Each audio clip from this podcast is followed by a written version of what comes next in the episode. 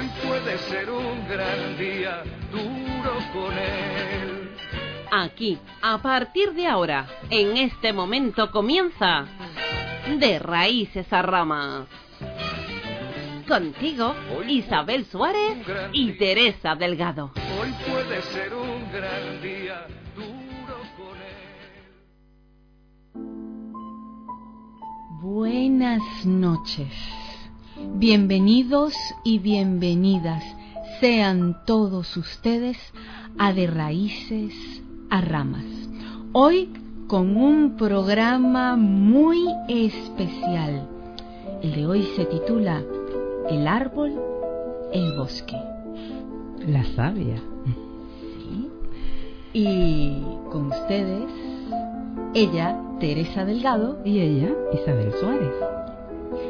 El domingo pasado no pudimos estar por aquí porque por razones ajenas a nuestra voluntad, mm, a los que se sumó la partida de un ser querido, eh, no pudimos realizar el programa. Pero hoy estamos aquí, ya hablaremos de eso en, en otro programa. Y hoy estamos aquí, les tenemos preparada, como decía Isabel, muchas sorpresas. Va a ser un programa muy interesante. Muchas sorpresas, porque hoy, 14 de febrero del 2016, a las 8 en punto de la noche, estamos también de celebración. Celebración porque es el día de San Valentín, el día de los enamorados. Y es que todos estamos enamorados de la vida, de esta maravillosa vida la que tiene cada uno, la que ha elegido y decidido cada quien tener. Esta semana además tenemos- hemos tenido otros días importantes. Comenzaré con el día 10 de febrero, día importante porque fue el nacimiento de Isis hace 16 años. Isis, mi hija.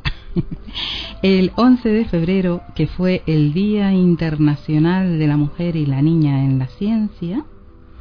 Y el 13 de febrero ayer, Isabel, el Día Mundial eh, de la Radio. radio!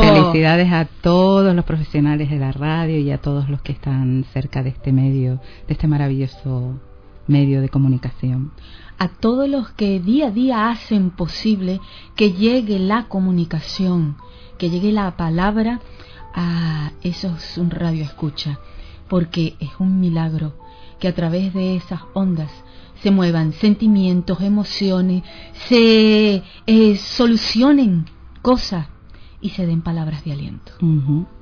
El Día Mundial de la Radio eh, es un día para celebrar la radio como medio para todo esto, para mejorar la cooperación internacional. El día 14 de febrero también es el cumpleaños de la pequeñita Ada que nos invita a quedarnos en, en Radio Faicán. Chloe, feliz cumpleaños. cariño. Feliz cumpleaños, Chloe. Y es que también en esta semana se celebró el Día Europeo del número de emergencia 112. Un día para recordar que ese número salva vidas, lo puedo decir con conocimiento de causa, y dar las gracias a todas las personas que están detrás de ese número presentando y dando lo mejor de sí. Recordamos, Isabel, que la semana pasada dejamos en el aire la palabra imaginación para jugar y esperemos, esperamos que hayan pasado y hayan jugado mucho con ella. Es deseable que así haya sido. Eh, el programa número 5, como habíamos dicho, que titulamos La savia, el árbol, el bosque, es el mismo título que tuvo el programa número 5 de la primera temporada, porque consideramos la savia como esa energía que desde dentro y desde fuera nos une al todo y nos nutre, nos intercomunica, haciéndonos sentir nuestra individualidad, el árbol que somos y nuestra pertenencia a todo el bosque. Y es que ese árbol, esa savia, se va hilando, hilando día a día con ustedes también. Y después de esto, vamos a presentar ese Nada, ahora viene... Estas breves felicitaciones. sí, ya como dijimos a... Porque también se nos quedaron en el aire Mm. algunas personitas de la semana pasada Ujú. que cumplieron Y años. los días que no pudimos mm, decir el año- la semana pasada, que Sí, fueron... Exactamente. Eh, ¿Lo tienes por ahí, sabes? no? sí, El- teníamos, estábamos celebrando eh, o se recordaba Sí. eh, el tema de la ablación femenina. Importante, hablaremos de eso en algún Sí, momento. ya más adelante, aunque no se esté celebrando, lo comentaremos. Mm. Y era también de Rubén Darío. De Rubén Darío, que estará por aquí muy a menudo porque es una poesía que tiene que estar en el aire. Muy bien.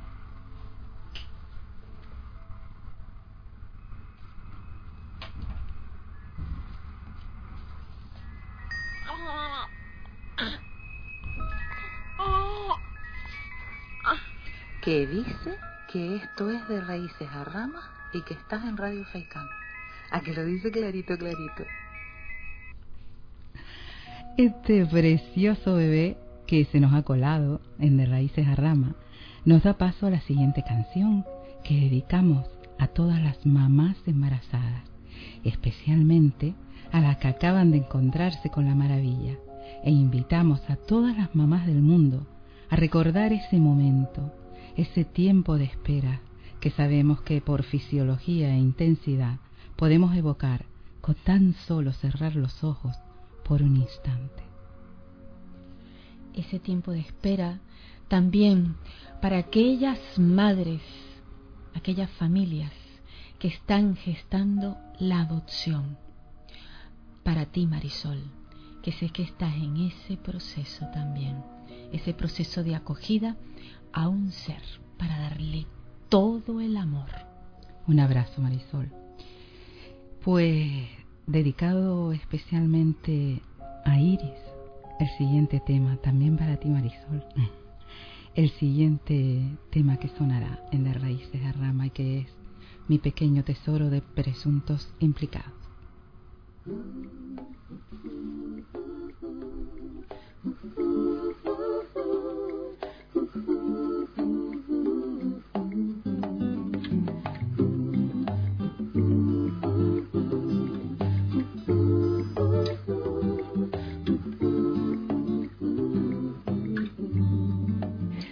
pequeño tesoro se haya escondido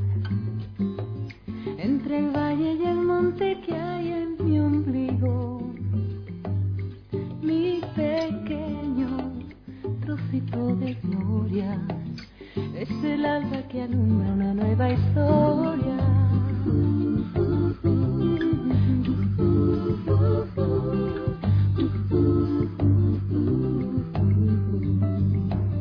Mi pequeño tesoro quiere ver y por él me despliego como una rosa. Mi pequeño trocito de vida es un ángel que viene a mí de puntillas.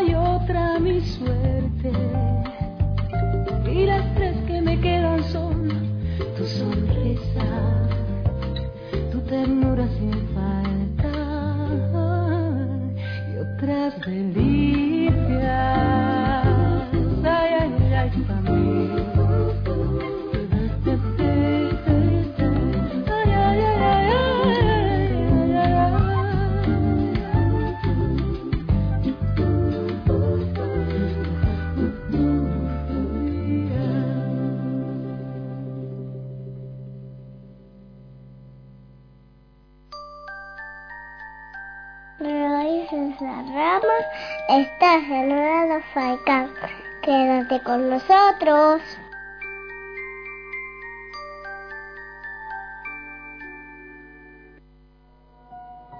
Gracias, Adita Chloe, por tu voz. Bueno, pues estas primeras secciones que en su momento estarán plenas de contenido, las transitamos hoy de puntillas para poder extendernos en la segunda parte del programa. Hoy, en este trocito que habitualmente dedicamos al puerperio, lactancia, bebé, mujer, visibilizaremos especialmente a la mamá que llega a casa con un recién nacido, el desgaste psicofísico de un embarazo, un parto, un auténtico cóctel hormonal, unos senos a explotar de leche y ha de ocuparse además de otro u otros niños pequeños, sus hermanos o hermanas, e incluso en ocasiones de duras situaciones añadidas. Una heroína, vamos, a la que abrazaremos y abrazamos en este instante, reconociéndola y recordándole que todo está bien, que confíen, que se permitan sentir, fluir, ser, que nunca hay fracasos, sino resultados diferentes, que es inmenso, sí, pero que como le escuché a alguien un día, un elefante se come cachito, a cachito. La siguiente canción que vamos a dedicarla especialmente a algunas personas, pero primero Isabel nos va a decir algo. Hemos um, hablado sobre esa madre que llega a casa con otro bebé en los brazos.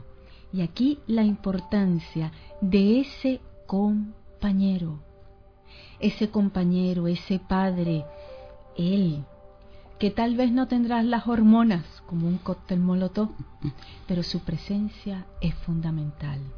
También para ti. Sabemos lo que implica cuando llega un nuevo ser. Y él también es un héroe.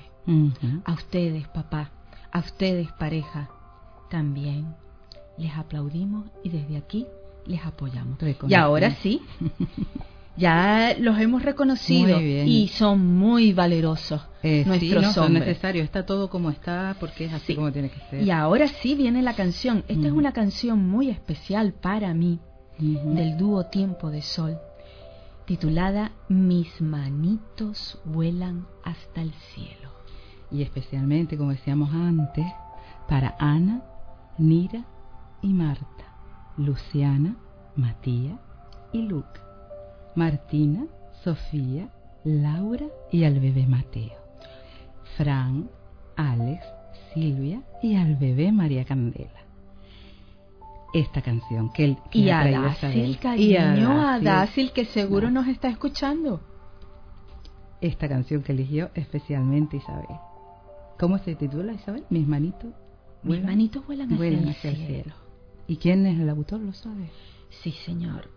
Eh, Ceci y su esposo, el dúo Tiempo de Sol.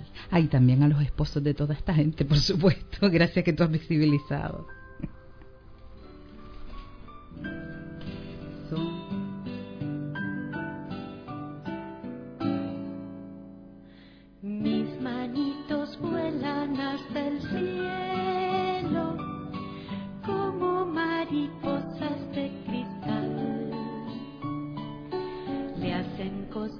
quitas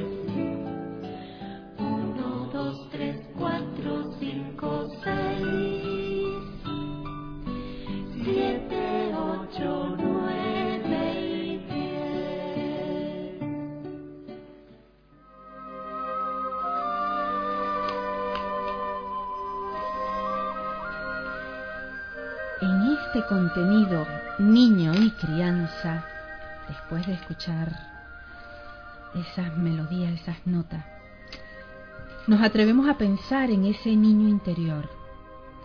Eh, y lo digo desde esa postura de maestro.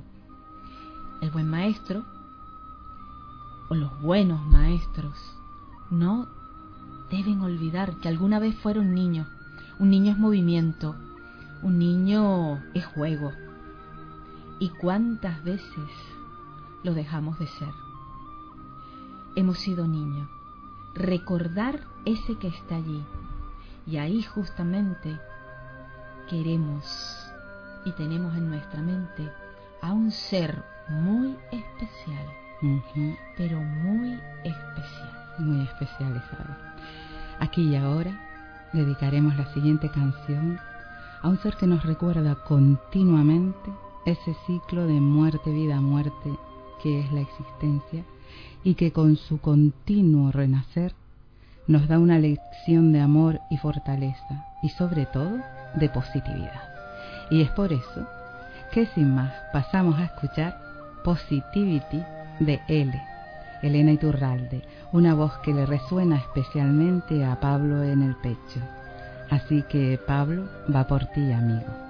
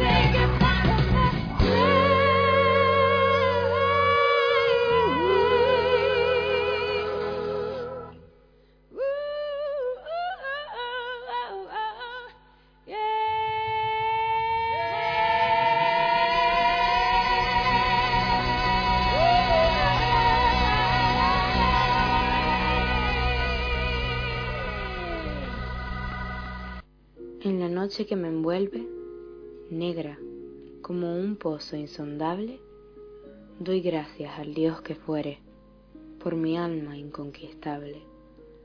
En las garras de las circunstancias no he gemido ni llorado ante las puñaladas del azar, si bien he sangrado, jamás me he postrado. Más allá de este lugar de ira y llantos, acecha la oscuridad con su horror. No obstante, la amenaza de los años me halla y me hallará sin temor. Ya no importa cuán recto haya sido el camino, ni cuántos castigos lleve a la espalda, soy el amo de mi destino, soy el capitán de mi alma.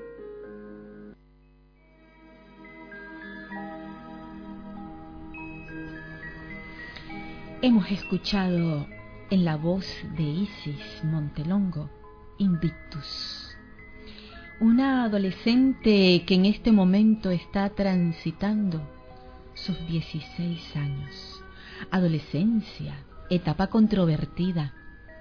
Curiosamente, y te lo decía Teresa, he escuchado, he conocido últimamente muchos chicos de 16 eh, todos diferentes, todos con sus inquietudes, todos con unas personalidades mágicas. Uno de ellos, mi sobrino Pedro, que acaba de cumplir sus 16 años. Un artista. Un artista, sí, un artista. Tantas adolescencias como Un artista buscándose. Y ahí es cuando dice, es que el ser humano es un misterio y el misterio de la adolescencia es tan lindo. Pues mira, eh, después de escuchar Invictus en la voz de Easy, eh, Invictus de William Ernest Henley, hay que decirlo. Eh, ese verso final a mí me, me, emociona, a ella también la emocionó en su día. Soy el, alma, el amo de mi destino, soy el capitán de mi alma. Eh, ese poema en la voz de Isi, cuando tenía 14 años, eh, tiene una pequeña anécdota adherida que nos dará paso a, la entrevista que viene después y que no les va a dejar indiferentes. cuando tenía precisamente 14 años y se grabó este poema, ella sentía pavor a hablar en público.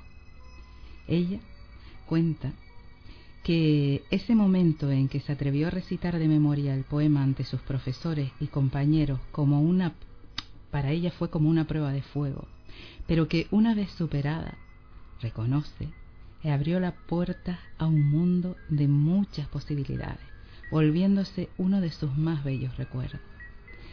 Efectivamente, esto tiene que ver con la entrevista que nosotras hemos preparado para ustedes. Eh, a Irta, Irta López, que tenemos aquí y que nos va a saludar. Bienvenida. Muchas gracias Isabel, muchas gracias Teresa.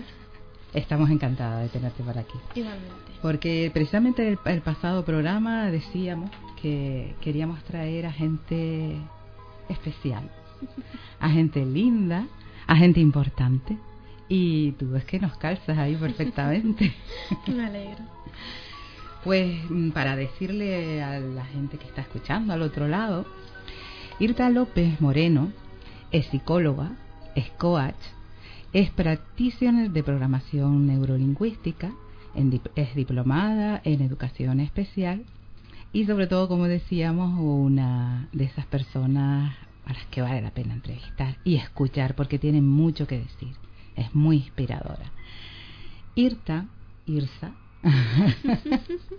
Irsa también ha trabajado como coach con caballos, un trabajo que yo tuve la oportunidad de, disfrutar un, día y me encantó, eh, mediante el método EAGALA.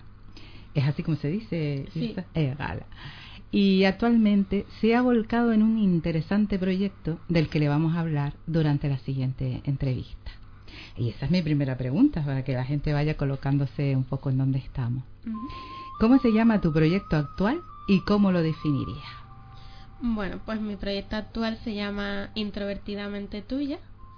Y para mí es un proyecto muy personal, lo definiría básicamente como una tarea de, difusión, de dar a conocer lo que es la introversión y sobre todo ayudar a las personas que son introvertidas como yo a entenderse y a entender que su forma introvertida de ser, a, esa forma reservada, tranquila, pues no tiene nada de malo, ¿no? Al contrario, es algo muy positivo y empezar a verse a sí misma pues de una manera más positiva para que puedan disfrutar más de la vida, para que sus relaciones con los demás sean mejores y sobre todo su relación consigo misma sea mucho más enriquecedora. Interesante, como les prometimos. pues sí, claro, estamos hablando de la hora, pero a mí me gustaría hacer como una... ir atrás y antes de este proyecto tú estabas en algo que era ecuadaimonia. Ya, y tenía un enfoque porque también nos pusimos a, a indagar sobre Irsa, un enfoque humanista. Es decir, y, y, quiero a ver si me lo aclara, esto lo hiciste antes de este proyecto y tal vez sería esto lo que te llevó a este proyecto o parte de. Bueno, no sé cómo explicarlo, la verdad es que mm, eh, sí, eso fue antes, Ecudaimonia fue antes, el proyecto como explicaba Teresa, pues con caballo. Ecudaimonia es una combinación de dos palabras, ecu, que de latín significa caballo, y eudaimonia es un término que significa felicidad, felicidad plena, ¿no? Entonces, bueno, hice una combinación y, y, ese proyecto consistía en sesiones de psicoterapia y de coaching eh, asistido con caballo. Para personas de todo tipo, no, no con discapacidad. bueno, no iba a decir con discapacidad, con capacidades diferentes. no, simplemente eh, lo mismo que podría hacer en un despacho con personas que que no terminan de sentirse del todo bien, que necesitan algún tener objetivos un poco más claros en su vida, pues hacerlo en la pista con los caballos, ¿no? Y el enfoque humanista es un enfoque muy centrado en la persona y, y a mí me encantaba porque era muy proyectivo, ¿no? En, el, en la actividad con el caballo la persona se conocía a sí misma.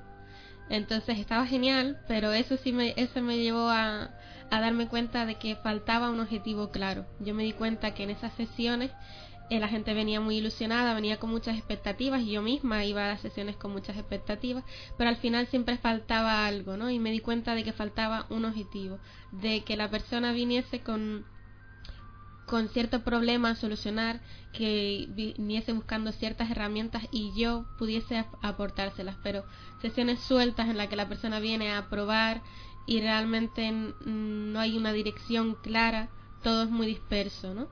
Entonces, Mm, bueno, entre eso y, a partir de ahí yo contraté un mentor y gracias a eso me he podido enfocar, ¿no? Y, y en mi proceso de autodescubrimiento pues llegué al proyecto actual de Introvertidamente Tuya, porque es algo que, que es parte de mí, que a mí me ha ayudado y, y tal y como yo he ido aprendiendo, me he ido desarrollando gracias a conocer mejor mi introversión, pues yo quiero ahora ayudar a otras personas a conocerlo. Has hecho el camino al andar, caminando, haciendo el camino al andar. Es decir, has ido construyéndote mm. para proporcionar o dar respuesta. Porque a mí la palabra para ayudar, mm. Mm, no sé.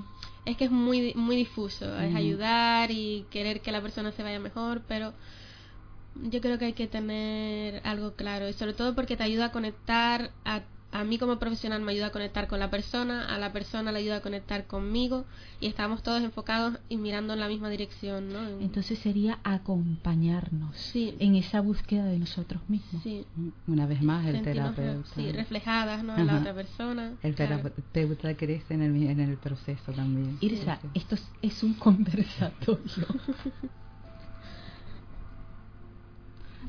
Pues mira, Irsa, eh, aprovechando que has comentado esto, ¿me puedes hablar del tema de la, de la introversión en el contexto, porque estábamos comentando precisamente esto, de la adolescencia? Un tramo del camino en el que las personas introvertidas podían sentirse rechazadas en un momento en que es tan importante la pertenencia al grupo casi a costa de lo que sea. Pues sí, yo la verdad es que como acabo de decir, es algo que yo he vivido, que me toca muy de cerca, ¿no? Yo cuando, cuando era adolescente y no entendía mi introversión, pues, pues evidentemente no fue una etapa tan feliz como yo hubiese deseado, ¿no? Entonces yo creo que como tú comentas, el, el, ser una etapa en la que el adolescente está buscando un poco su lugar en el mundo, su lugar en un grupo, ¿no? Está definiéndose a sí mismo, pero al mismo tiempo quiere encajar, ¿no? Entonces, ¿qué es lo que pasa? Que muchos de ellos a lo mejor se ven en la necesidad, porque hoy en día está muy extendido que para ser una persona mmm, pues popular o valiosa, pues tienes que ser alegre y tienes que ser divertida y tienes que ser despreocupada y espontánea y gustarte las fiestas y claro, hay un, un, prototipo tan limitado de, de, de éxito por así, o de persona... Y voy a hacer un inciso o un paréntesis. No solamente ahora, en mis tiempos también era así. Siempre, siempre. Si no ibas claro. a fiestas, mm. bueno, no les digo yo, a mí me decían Sor Isabel. Sí, sí, eh, ya te digo, no solo los adolescentes, sí. sino como como joven, yo ahora con 30 años o adultos también, no se ven en esa en esa situación de que parece que el mundo tiene una idea de cómo debe ser una persona feliz y si no encajas en eso, tú mismo te vas condicionando y te crees que eres una persona poco valiosa, que eres infeliz, que estás deprimida, que te pasa algo malo, ¿no? Entonces intentas fingir de alguna manera que eres esa persona que todo el mundo espera de ti. Y bueno, hay veces que lo consigues, consigues encajar de esa manera, pero dentro sientes un vacío, ¿no? Entonces, uh -huh. claro, ahí está esa incertidumbre o esa incoherencia. Después están los que no, hay adolescentes que saben que, que, bueno, que son introvertidos, que ellos son como son y se sienten valiosos y forman grupos y entre ellos se apoyan y yo creo que eso es lo mejor porque aceptan su forma de ser y se aceptan unos a, hoyo, a otros, tienen el apoyo, ¿no? Pero después están, yo creo que me sitúo en, el, en este tercer grupo, los que ni saben fingir para adaptarse, uh -huh. ni, ni yo, yo no quería aislarme, porque realmente sí tienes un grupo, pero eres el grupo de los marginados. Uh -huh. Yo no quería pertenecer a ese grupo, ¿no? Aún así, yo siempre quería ser de, de esos populares y esas mm, personas felices y extravertidas, y no, y no encajaba en ningún sitio, ¿no? Entonces yo creo que eso es lo que lo más difícil, encontrar la aceptación de ti misma, encontrar personas que te acepten y, y, confiar en ti y quererte tal y como eres. Yo creo que de haberme entendido, de haber entendido mi forma de ser y haberla aceptado, hubiese sido muchísimo, vamos, muy diferente mi, mi adolescencia. Interesante. Lo hubiese tú, disfrutado. Tú hacías un apunte, estuve mirando por la página, mm. que, que resume perfectamente eso. De, de, dices, no hace falta estar alegres para ser felices. Y eso ya ahí queda claro. Mm. Y leí también un pequeñito apunte que a mí me resonó especialmente por mi propia adolescencia, me tocó a mi propia adolescente y que dice, me culpaba a mí misma por no ser más espontánea, entusiasta, ir a fiestas, salir más, ser menos profunda y trascendental, comerme menos la cabeza, vamos más extravertida, hasta que un buen día descubrí que todo eso que yo creía que formaba parte de lo peor de mí era precisamente lo que me hacía la persona valiosa que hoy soy. Y no lo dudamos, sin duda alguna lo eres. Sí, solo hace falta verlo. Solo hace falta verlo. Bueno, eh, dime tres palabras para seguir conociéndote uh -huh. que te definen como persona.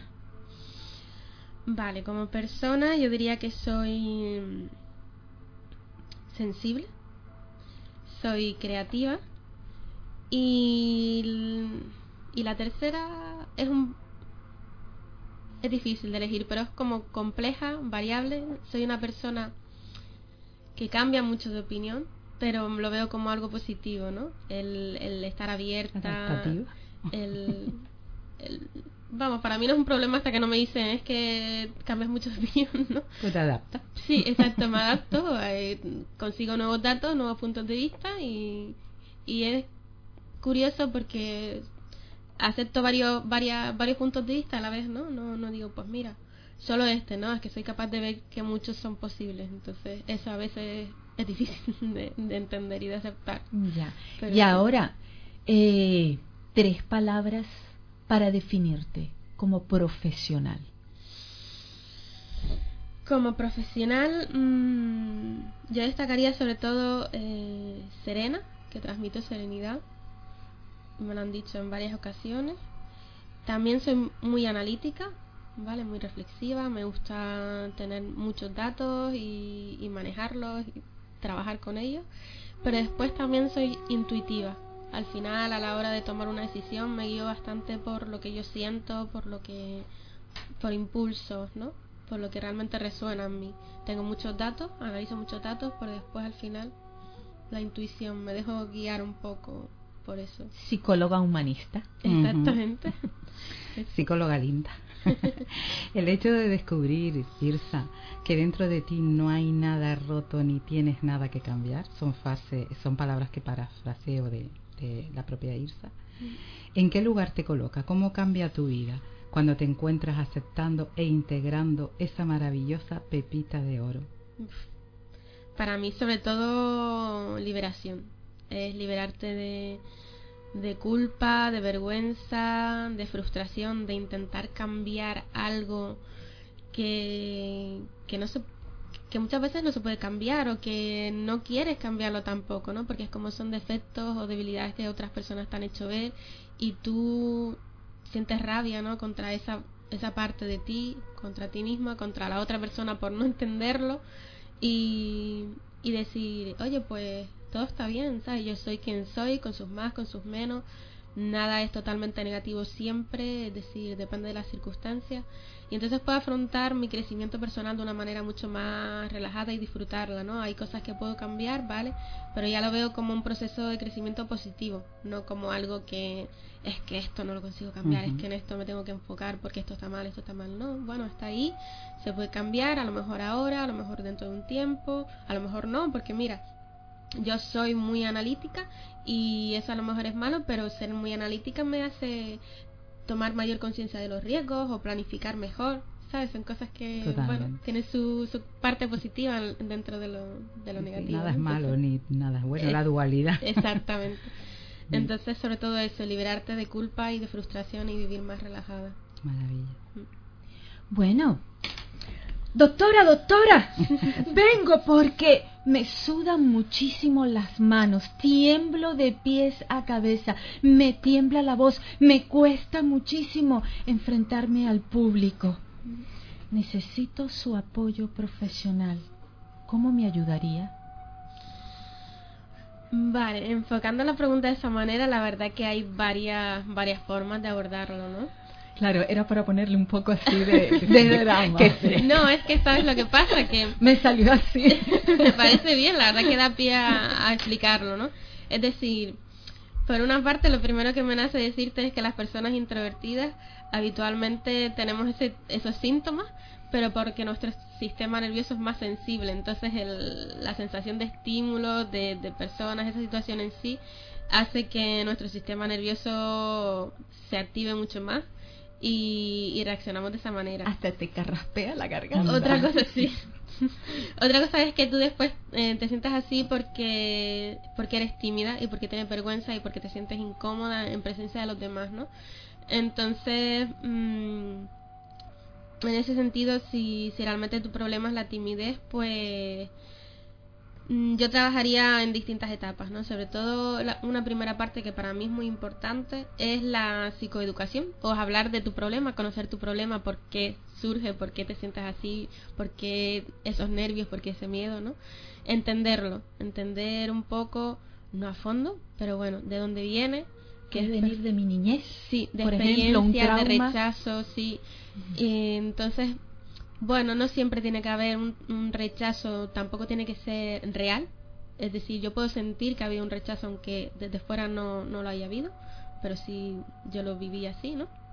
Eso me puede haber marcado. Entonces entender esa forma de reaccionar, sobre todo si eres tímida, si eres, perdón, si eres introvertida, hay muchas probabilidades de que haya habido un rechazo, porque claro, los padres ven a un niño introvertido y dicen mi niño tiene un problema, no es sociable, no se No relaciona. Sí.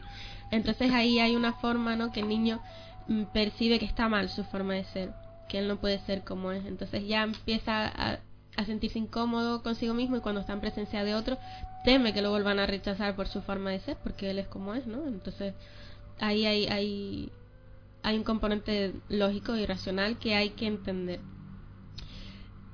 luego, si realmente eso no, no funciona al 100%, hay casos que sí, que dices, bueno, pues yo lo entiendo, ahora me entiendo, ya no necesito mucho más allá.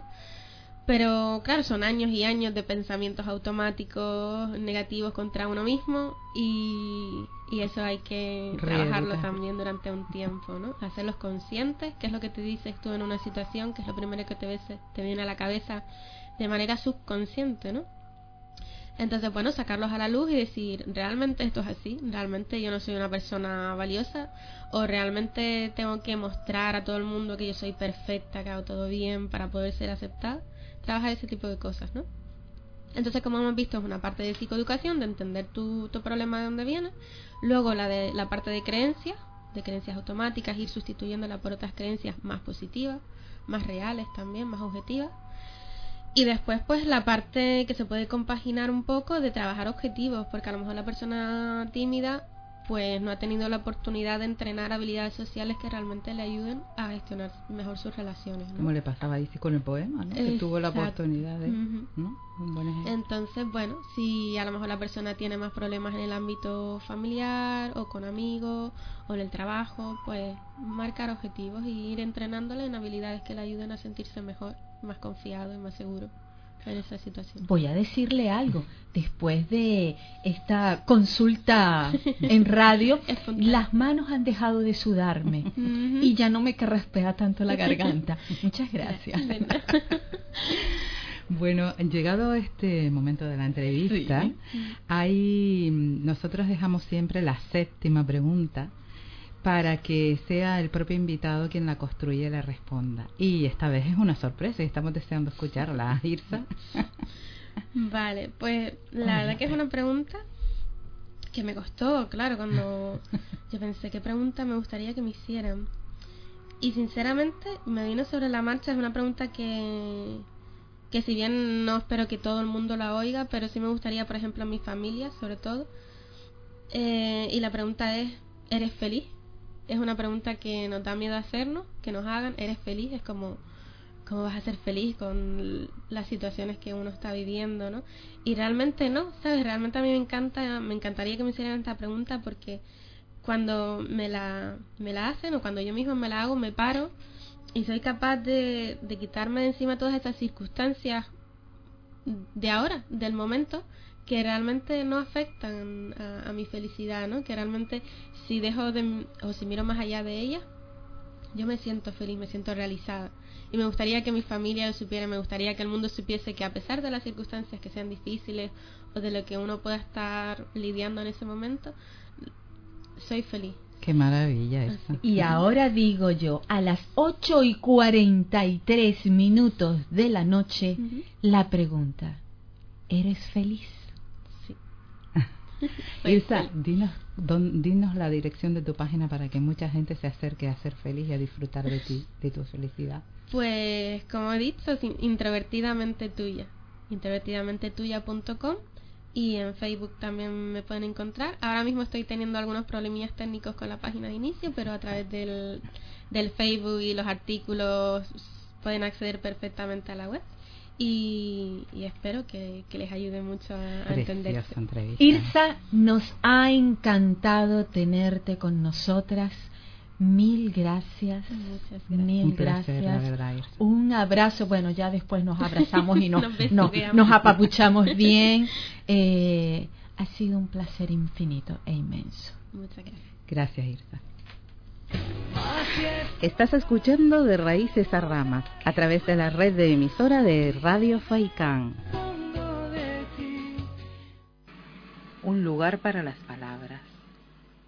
En cierto lugar ubicado en un cuento vivía una familia normal y corriente que un día, como ocurre en muchos cuentos, decidió tener un hijo, siendo afortunados padres de una niña muy peculiar, avispada y despierta y con un inusitado amor por los libros, por las palabras, de todas las formas, colores, texturas, sabores, tamaños e idiomas, ya fueran de este u otros mundos, galácticos o cibernéticos.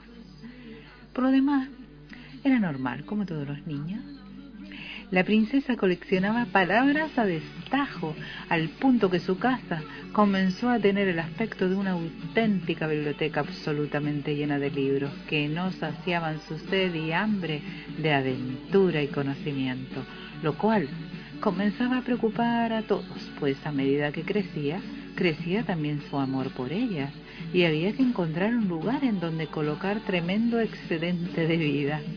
Pronto, ella misma fue consciente de que tenía un problemilla, de manera que pidió a sus padres, sabios soberanos como corresponde a cualquier cuento, consejo, una lluvia de ideas, algo que aliviara la angustia que le producía verse tan cerca de un acontecimiento inevitable. Los reyes, como suelen hacer los reyes sabios de los buenos cuentos, trasladaron la solicitud a los expertos, es decir, al pueblo, y además de un bando en la plaza de pueblo, como hicieron, una solicitud en Internet para poder llegar a la mayoría de los habitantes de todos los reinos, y cuentos posibles. ¿Y qué decía? Solicitamos ideas de posibles recipientes y habitáculos para libros y palabras, con objeto de mantenerlas vivas el mayor tiempo posible y accesibles al conocimiento de todos, para poder ser compartidas con todo aquel que lo precise hoy y en generaciones venideras. Los reyes pusieron como fecha límite el día del cumpleaños de su hija, que tendría lugar el 10 de febrero, para que el que quisiera participar en el evento se acercara al palacio y le regalara la idea a la princesa. Llegado el tan ansioso día, la familia se acercó al gran salón para recibir a todo aquel que tuviera algo que compartir. Cualquier nueva perspectiva, punto de vista, recurso, idea o visión era un regalo para ellos se abrieron las puertas y como en cualquier cuento que se precie entraron magos, hadas madrinas, doctores, sabios, maestros, amigos y familiares de la princesa deseosos de compartir con ella el sentir, los buenos deseos y la idea que le habían traído como regalo. Todas y cada una de las propuestas fueron escuchadas con respeto, curiosidad, entusiasmo y amor, y la princesa no pudo evitar emocionarse al concluir que de todas las infinitas maneras posibles todos habían coincidido en una cosa. El mejor recipiente para una palabra es el corazón, allí donde late la memoria, donde aguardan para salir a volar cuando son necesarias y que les encanta habitar las páginas de los libros, los libros viajeros que aman vivir en las manos de aquellos que los aman. Cada uno de los visitantes, amigos, familiares y maestros trajo consigo ese regalo para la princesa, junto con una palabra especial que aún guarda en su corazón. Y desde entonces solo tiene que respirar profundamente y cerrar los ojos para que el recuerdo se vuelva tan vivo como aquel 10 de febrero en que cumplía 16 años.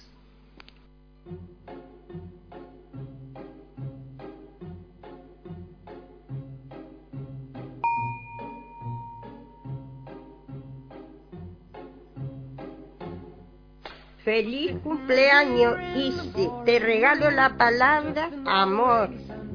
Cumpleaños feliz, Abeli. Cumpleaños feliz, Isi. Y la palabra es vuela. Isis, feliz cumpleaños y que cumpla mucho más. Feliz, feliz cumpleaños. ¿Será así la canción? No sé. Feliz cumpleaños, Isis. Felicidades, Isi. Te regalo la palabra imaginación. Feliz cumpleaños, Isi. Eres ingeniosa. Feliz cumpleaños, Isi. Te regalo la palabra divertida. Feliz cumpleaños, Isi. Eres inteligente. Buenas, Isis. Nos hemos enterado de que vas a cumplir 16 años, la mayoría de las brujitas se dan cuenta de su poder a tu edad, así que estate atenta. Felicidades y regalarte la palabra. Hada. Madrina. Feliz cumpleaños, Isis. Mi amor, soy Rocío. Sabes que te echo de menos, que te adoro. Y hoy quiero regalarte la palabra dedicación. Un beso gigante. Hola, Isis. Dos cosas. La primera, felicitarte. Y la segunda, agradecerte el, hacerme disfrutar en mi trabajo. Y nada, solo desearte que sigas siendo tan buena gente. Gracias. Ave Isis, tu magistra te saluda. Muchas felicidades Isis. Te deseo todo lo mejor no solamente para estos 15 años, sino para el resto de tu vida. Sigue así, de trabajadora, de buena gente, porque así vamos, tienes media vida ganada. Nos vemos en Lati Latinis. Un besito. Isis, felicidades, gracias por tu amistad y la palabra que nuevamente es libro. Hola Isis, felicidades, te quiero mucho y como sé que te encantan las palabras, esta es la que yo te regalo, confianza. Hola Isis, muchísimas felicidades por esos 16 tacos. Aprovecho para decirte que te estoy muy agradecido por haber estado ahí conmigo cuando más lo necesitaba. Por ese motivo, la palabra que yo te regalo es gratitud. Muchas felicidades Isis y a ti también Lady Dragón Escamita. Espero que estés pasando un gran cumpleaños y como te aprecio muchísimo, la palabra que te doy es amistad. Y sí, feliz cumpleaños. Cumpleaños. Mi palabra para ti es regalo. La mía leal. Qué bonito. Te queremos, Isi. Te queremos.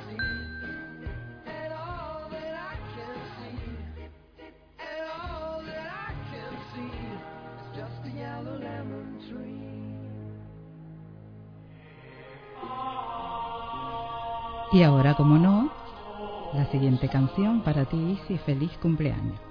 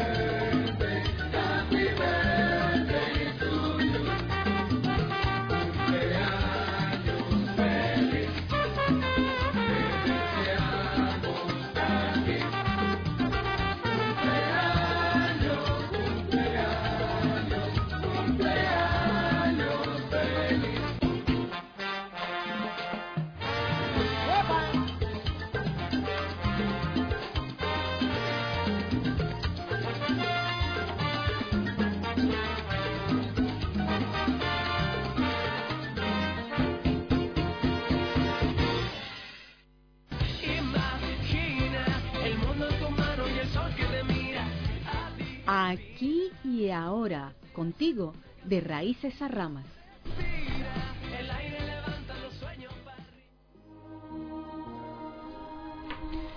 Y ahora, para celebrar el Día de los Enamorados, he recordado, hemos recordado la receta de la pasión que Laura Esquivel evoca como agua para el chocolate.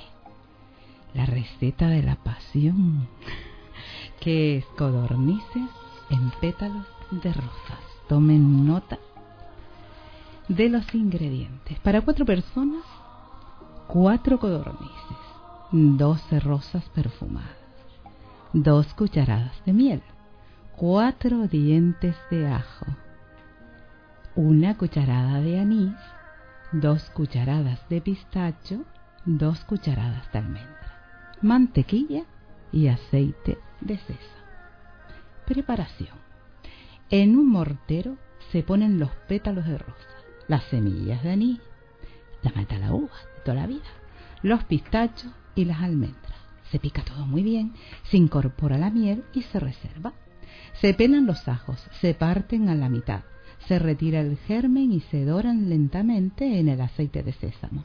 Luego se añade una buena cucharada de mantequilla y el picadillo de rosas.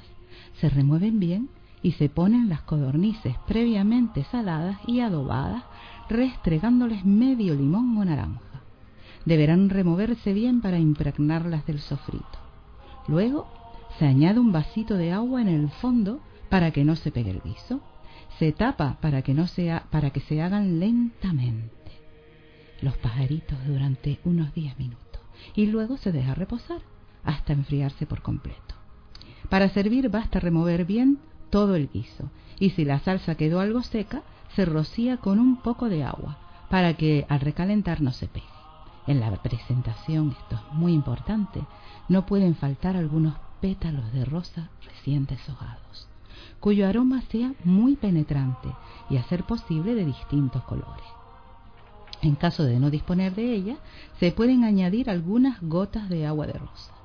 Exquisitos y con efectos secundarios muy deseables. No solo hoy, recuerden que el Día del Amor es todos los días. Ya nos contarán en nuestra página de Facebook y en nuestra página web de raícesarramas.yindo.com. Esperamos los comentarios. Y música, otra receta, esta vez de Marta Gómez.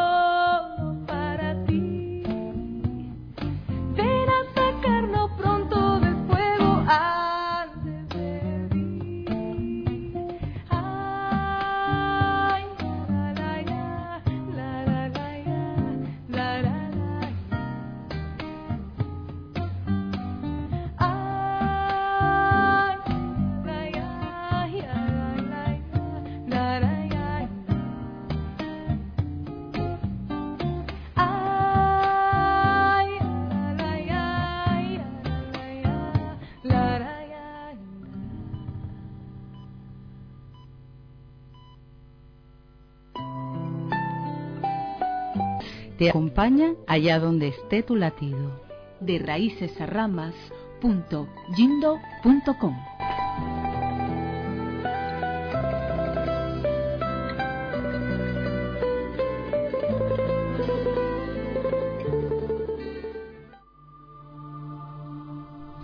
Y cuando son las 8 y 59 minutos en la comunidad canaria, Llegamos al final de este quinto programa de la segunda temporada de Raíces a Ramas. Recordarles, invitarles. Invitarles al próximo programa a que nos acompañen. Ustedes son importantes. Esto no es posible sin su presencia. El siguiente programa se titulará Alzarse hacia el cielo, las ramas. Les invitamos porque encontrarán en él un ratito como el de hoy, agradable. La palabra de la semana, Isabel. Ah, claro. Manos. Sí, tenemos que dejarles una Esa palabra. palabra para jugar esta semana, manos. Fíjense en ellas, véanla, vean sus posibilidades, todos sus usos. Sirve para acariciar, acaríciense. Mucho. Y en el día en el amor que dejamos esto calentito. Despedirnos, ella es Isabel Suárez. Y ella, Teresa Delgado. Le damos las gracias a Irsa por haber compartido este espacio y dejar esta energía tan linda en este habitáculo nuestro. Sí, y ahora para que entren en calorcillo con música caribeña de Juan Luis Guerra. Ojalá que llueva café en el campo. No se olviden de ser felices.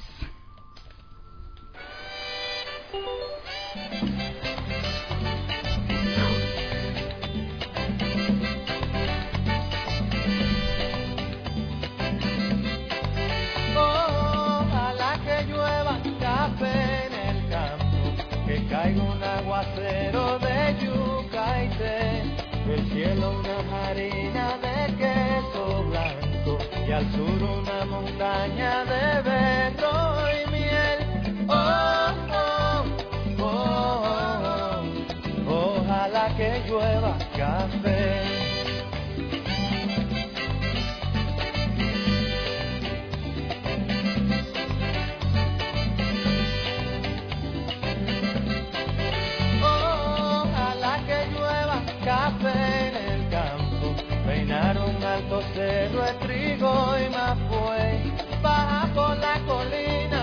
arroz graneado y continúa el arado con tu querer. Oh, oh, oh, oh. Ojalá el otoño en vez de hojas secas vista mi cosecha y sale. Sembra una llanura de batata y fresas, ojalá que llueva café. Pa' que en el no se sufra tanto, ay, hombre. Ojalá que llueva café en el campo. Pa' que en Villa Vázquez oigan este canto. Ojalá que llueva café en el campo. Ojalá que llueva, ojalá que llueva, ay, hombre. Ojalá que llueva café en el campo. Ojalá que llueva café.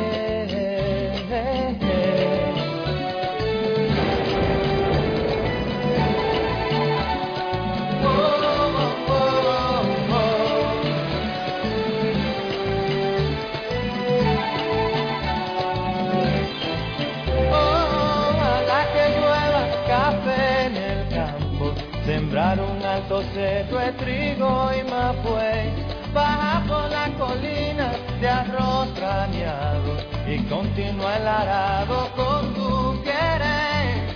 Oh, oh, oh, oh. Ojalá el otoño en vez de hojas secas vista mi cosecha y sale. Sembra una llanura de batata y fresas, ojalá que llueva café. Pa' que en el conuco no se sufra tanto, ojalá que llueva café en el campo. Pa' que los montones oigan este canto. Ojalá que llueva café en el campo. Ojalá que llueva, ojalá que llueva, ay, hombre. Ojalá que llueva Ojalá que llueva café, mm, pa' que todos los niños canten en el campo. Ojalá que llueva café en el campo. Pa' que las romanas oigan este canto. Ojalá que llueva café en el campo. Ay, ojalá que llueva, ojalá